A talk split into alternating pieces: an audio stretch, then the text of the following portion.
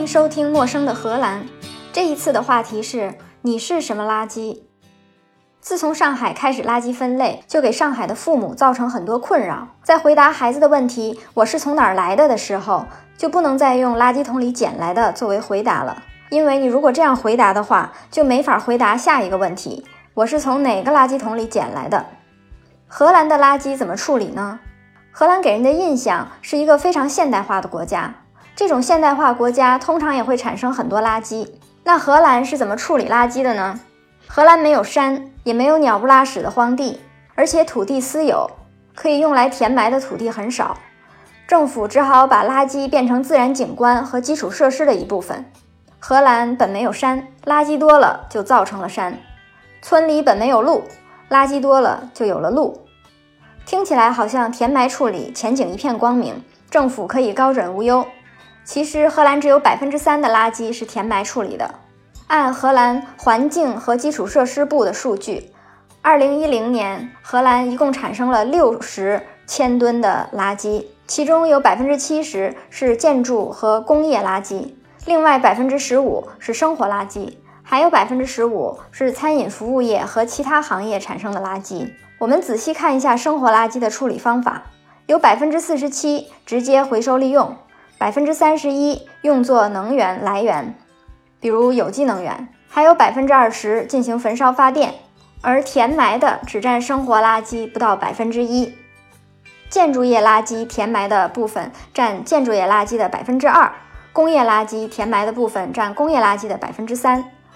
可见，填埋是荷兰垃圾处理的最后一个方法。最好的当然是直接回收利用。建筑垃圾有百分之九十四直接回收利用，工业垃圾也有百分之八十一。从居民的角度讲，垃圾分类大概可以分为八类。这八类一定要分清，稍有差错就有可能被罚款，而且一次就有机会被罚几百欧。第一类垃圾叫不是垃圾，第二类是纸，第三类金属、塑料和饮料包装，第四类玻璃，第五类纺织品和鞋子，第六类有机垃圾，第七类大件生活垃圾。第八类其他垃圾，下面我们来讲每一类垃圾都需要居民怎样去回收。首先，第一类不是垃圾，这一类就是还可以利用的、更新换代的电子产品，或者是衣服、鞋子、家具，这些要送到荷兰各个城市都有的二手商店。这些二手商店是非盈利机构，他们会分拣你交过去的物品，有价值的放在二手商店里面卖，不能再卖的就会送去垃圾处理。挣的钱也会用于我不知道是什么的公益事业。这些二手商店非常有意思，是我特别喜欢去的地方。有的商店会有自己专营的招牌商品，比如说电器专营，从五十年代的洗衣机、六十年代的咖啡机、八十年代的拨号电话机和游戏机，还有最新式的音响。有的商店专门经营锁，可以看到各种各样的锁头，店员会把这些锁头一一翻新，完全可以使用。我遇到过最有意思的一个二手商店是卖鸡蛋托的。鸡蛋托是个什么东西呢？大家都知道，荷兰的食物非常无聊，三餐简单。有一个笑话，你问荷兰人早饭吃什么，他说面包、奶酪、鸡蛋。你再问他午饭吃什么，他说面包、奶酪。你如果问他早饭跟午饭有什么区别呢？他会跟你说午饭没有鸡蛋呢。可见吃鸡蛋在荷兰早餐里面是一个非常有仪式感的事儿，所以他们也会有很多非常精美的鸡蛋托。鸡蛋托就是一个像空蛋壳一样的东西，煮好了的鸡蛋就把它放在这个托上，吃的时候用一个小勺的背面把鸡蛋顶上敲开，拨一个开口，然后用勺一点一点的把鸡蛋吃完，有点像我们吃咸鸭蛋的方法。这个二手商店就收集了各式各样、成百上千的鸡蛋托。对于不是垃圾这一类垃圾，还有另外一个处理方法，在很多荷兰的公寓楼里都有一个角落叫废物交换角，你可以把不需要的东西放在那儿，如果邻居有需要的话，就会默默捡走。我在交换角里捡过书架、木头盘子，最喜欢的是圣诞节前后会有邻居把很多食物放在交换角，因为荷兰公司有一个传统，就是在圣诞节前会发一箱子吃的东西。这也体现了荷兰人吝啬的本色。公司在年节的时候不发奖金，就发一大箱子爆米花、薯片、面包、饼干之类看起来箱子大，但是实际上花不了几个钱的大礼包。有的邻居可能忌口，不吃淀粉，不吃糖，或者有人完全吃素，所以公司发回来的大礼包就有人会放在交换角里。像我这种食物链最顶端的杂食动物，就会把这些东西捡回来，自己慢慢消化。我也会经常放一些我的东西。我发现最抢手的是电器、化妆品、盘子、碗，最不抢手的是衣服。还有一类废品属于不是垃圾，就是啤酒瓶和1.5升到2升的大饮料瓶。这些饮料在买的时候就已经付了0.25欧元的瓶子押金，要拿空瓶子回到超市，放在超市的回收机里，机器会吐出押金的代金券。下次买东西的时候可以继续当钱使用，不是同一个超市的瓶子不能互换，只有那个超市有的品牌才可以在那个超市的机器回收。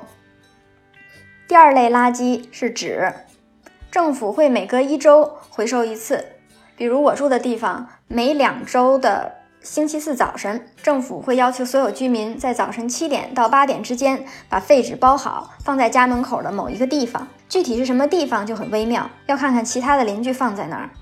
注意这个时间不能早，如果早的话，就算你随便在街上丢垃圾；也不能晚，晚了的话，垃圾车过去了，你的垃圾留在那儿，到了下午又变成了随便在街上丢垃圾，这些都是会被罚款的。还有一个规定，就是这些丢掉的废纸不能倚靠在基础设施上。这是什么意思呢？如果扔纸的地方有个路灯或者有个垃圾桶，千万不要把纸箱靠在上面。我就有一次因为把装满了纸的袋子靠在了灯柱上，被罚了几百欧。问题来了，邻居们都放在那儿，政府怎么知道哪个袋子是我的呢？政府当然让你心服口服。寄来罚单的时候，里面还有两张照片，照片上有时间。第一张照片是我的纸袋子靠在路灯上，另外一张照片是他们在我那一堆废纸里面翻出来了一封发给我的信，上面有我的姓名、地址。这封信就是他确定这一袋子纸是我放在那儿的证据。除了两周一次的家门口扔纸活动，每个社区还有一到两个回收废纸的垃圾箱。这种垃圾箱比一般的垃圾箱大，只能把纸扔进去，先到先扔。垃圾箱满了扔旁边也可能被罚款。罚款还有其他方法。比如扔错东西，你真的知道什么是纸，什么不是纸吗？比如说，有的信封上面会有一块透明的塑料薄膜，可以把收信人的地址从这个透明的塑料薄膜里面露出来。这个时候，你要把塑料从信封上撕下来，再扔进塑料，信封扔进纸。再比如，有塑料压膜的杂志，这也不是纸。那一次性纸杯是纸吗？答案是否定的。一次性纸杯属于饮料包装，要扔在第三类。第三类是金属、塑料和饮料包装。这些垃圾也有特殊的垃圾箱。这个垃圾不需要按固定的时间去扔。扔这种垃圾的主要难度是判断什么属于这一类，什么不属于。比如说装薯片的袋子和吃完胶囊剩下的塑料空壳，这些不明显是塑料吗？其实不是的。像薯片的塑料袋，里面有闪亮亮的那一层铝箔，这个是不能回收的。但如果铝箔不能回收，有很多易拉罐都是铝制的，为什么能回收呢？这就要看一下金属、塑料、饮料包装这一组垃圾的回收流程了。这些东西会被运到垃圾站，首先会被压扁，非常非常扁，难以名状的扁，就是为了把里面剩下的食物或者水分除掉。第二步是磁铁吸。传送带经过一个巨大的磁铁滚轮，这些薄薄的金属片或者塑料片经过滚轮，含铁的部分就会被这块磁铁吸起来，分拣到另外一条流水线，剩下的就是塑料和铝。第三步是大风吹，传送带通过一个风口，大风一吹就会把铝片给吹起来，落进一个流水线，而塑料就会掉到另外一个流水线里。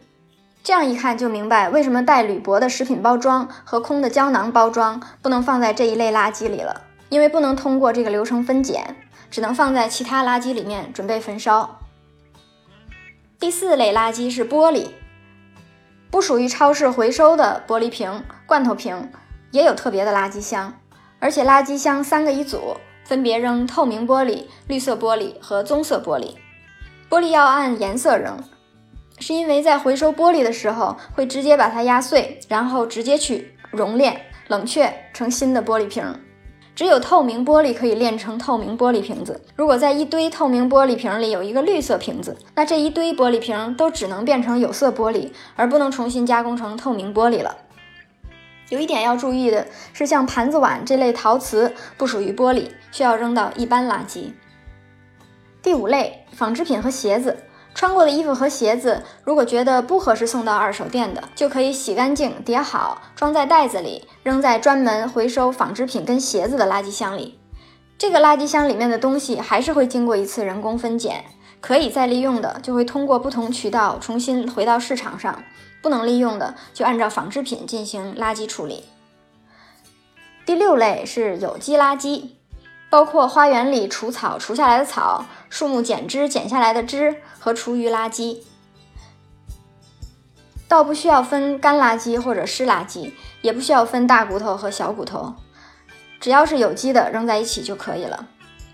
这里有一点要注意的是，花园土不属于有机垃圾，花园土是需要特殊处理的，而且非常贵。如果要处理一个立方米的花园土，大概需要一百欧。还要自己租开放的集装箱，运到特殊的地方去处理。所以荷兰人的花园经常有台阶，实际上就是把不用的花园土填在了自己的花园里。第七件是大件生活垃圾，不能扔进垃圾桶里面的垃圾就是大件生活垃圾，比如说太长的窗帘杆儿、暖气片儿，或者大块的玻璃、大型的胆瓶、帽筒。建筑垃圾，比如花园的地砖或者换下来的地板，这些都需要扔到特殊的、专门扔大件生活垃圾的地方。那儿很像是一个大广场。进去的时候要刷自己的垃圾卡，工作人员会问一个经典问题：“你今天是什么垃圾？”比如我说我要扔花园的水泥砖、石膏墙板、宜家家具，还有几个盘子、一个床垫、一把椅子、一个洗衣机。这个时候，工作人员就会说，椅子如果有金属轮子的话，就要扔进金属，金属在第八号集装箱；水泥砖和盘子碗扔进石头，第七号集装箱；石膏板和其他建筑垃圾一起扔；床垫扔进床垫专门的五号集装箱；宜家家具扔三号木头；洗衣机扔白色家电集装箱。聊的同时，闸机也记录了你当时的车重。聊明白了，就开着车在各大集装箱旁边转上一圈，然后再从闸门出去。出闸门的时候会再一次称重，算出来你这次扔了多少公斤的东西。然后你就要把车停在停车场，再回到垃圾站的办公室去结账。扔不同的东西要交不同的钱。我扔过最贵的就是水泥地砖，地砖买的时候大概四毛钱一块，扔的时候每块花了八毛。家电不需要额外交钱，因为在买家电的时候都会额外交十欧左右的垃圾处理费。人家知道家电会转手好几次，所以钱已经收好了。扔家电的集装箱里有各种好东西，每次路过都有想顺点什么走的感觉。但是集装箱上写的很清楚，拿走这个集装箱里的东西等于盗窃。第八类，也就是最后一类生活垃圾是其他生活垃圾。不能分在以上七类的，就是其他生活垃圾了。我打开我的垃圾箱，这里面主要有包黄油的纸、包披萨的塑料薄膜、吃土耳其卷饼的铝箔，还有用过的纸巾。以上是从一个居民的角度讲垃圾要怎么扔。那么从垃圾处理行业的角度讲，垃圾是怎么分类的呢？在荷兰主要分成四类。第一类是通过处理可以直接重新利用的垃圾。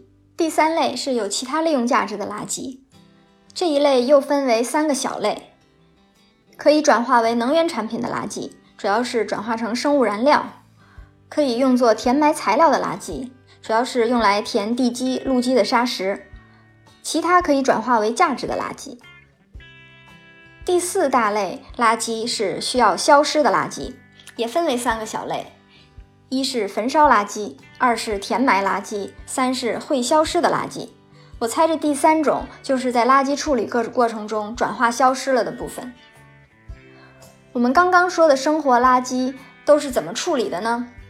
开始的时候说过，生活垃圾在荷兰垃圾总量里占百分之十五，生活垃圾里边有百分之四十七直接回收利用，百分之三十一转化为有机燃料，百分之二十焚烧发电，还有不到百分之一填埋。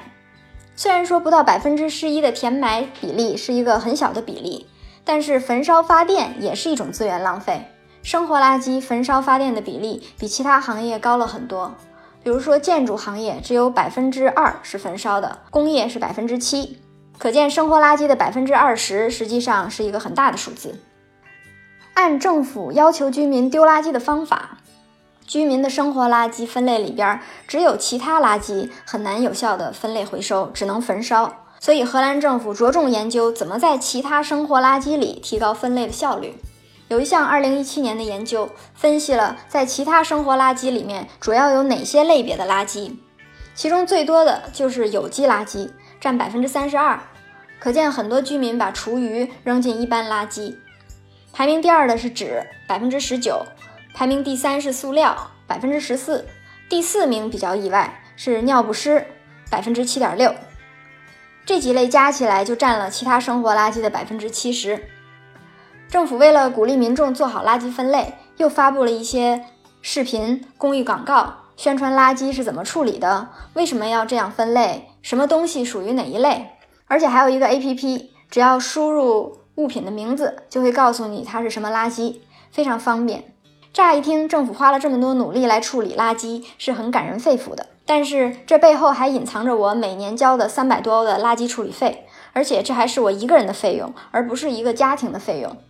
像我这种十天扔一次垃圾，就等于扔一袋垃圾付十欧，一袋垃圾八十块人民币。政府如果还不能处理好，保证可持续发展的话，那那我要政府有啥用？以上就是今天的内容，祝大家丢垃圾愉快！陌生的荷兰，下次见。